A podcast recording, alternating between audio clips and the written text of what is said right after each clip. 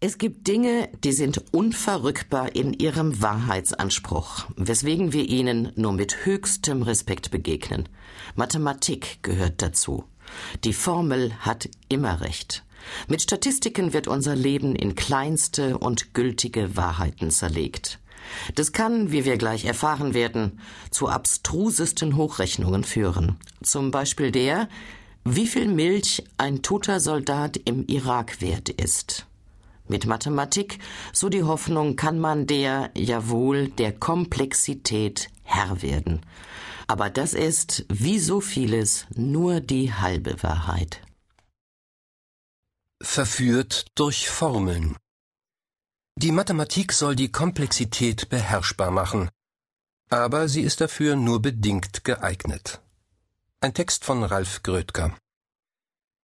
Unser Glück ist, dass die meisten Dinge prächtig funktionieren, auch wenn wir von ihrem naturwissenschaftlich-mathematischen Unterbau nicht die Bohne verstehen.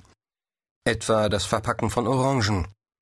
Wie kann man Orangen so in Kisten unterbringen, dass möglichst viele von ihnen hineinpassen? 400 Jahre brauchte die Wissenschaft, bis es dem amerikanischen Mathematiker Thomas C. Hales gelang, korrekt zu beweisen, was für jeden Obsthändler eine Selbstverständlichkeit ist – Orangen werden am besten in versetzten Reihen in Form einer Pyramide übereinander gestapelt. Dabei wird der verfügbare Raum zwar nur zu 74 Prozent ausgenutzt, aber besser, das ist heute bewiesen, geht es nicht. Oder der Toaster. Den aufzuschrauben der Physiklehrer früher gern seinen Schülern ans Herz legte. Eine Pionierleistung der Ingenieure, sicher, aber auch ein Meisterwerk der Benutzerfreundlichkeit für die naturwissenschaftlich-technischen Laien.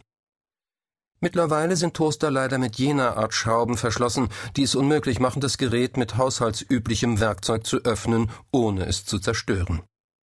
Dafür gibt es nun den nicht minder gut funktionierenden, aber interessanteren CD-Player. Was da an Wissen drinsteckt, hätte früher vermutlich sogar den Physiklehrer überfordert.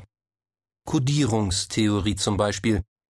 Oder Quantenphysik, Jene Theorie, nach der sich die Wirklichkeit sowohl als Welle wie auch als Teilchen beschreiben lässt.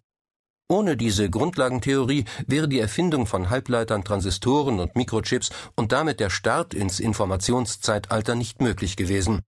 Doch was soll's, Deckel zu und Play. Wir wissen vieles, aber wir verstehen es nicht wirklich. Das gilt für die Quantenphysik und die höhere Mathematik, aber auch schon für vergleichsweise simple Phänomene. Sobald mehr als die Spitze des Eisberges Realität sichtbar wird, braucht es komplizierte Theorien, um der Phänomene Herr zu werden. Theorien, die unseren Alltagsverstand